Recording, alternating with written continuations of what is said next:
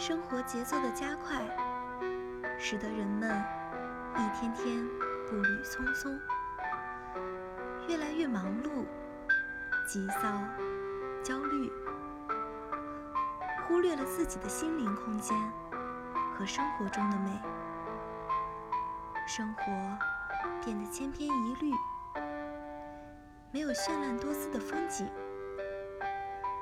但蒋勋说。我们必定是自己先有了心灵的空间，才能有容纳他人的空间。我们必定是自己先感受到了美，才能把美与众人分享。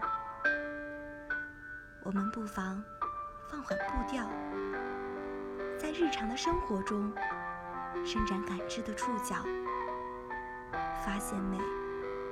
从美中获得心灵释放和宁静，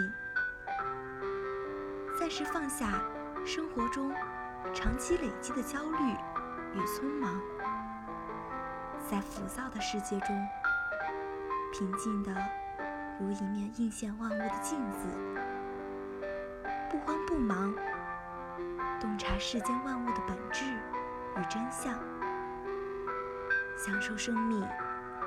热爱生活，从自己开始，从现在开始。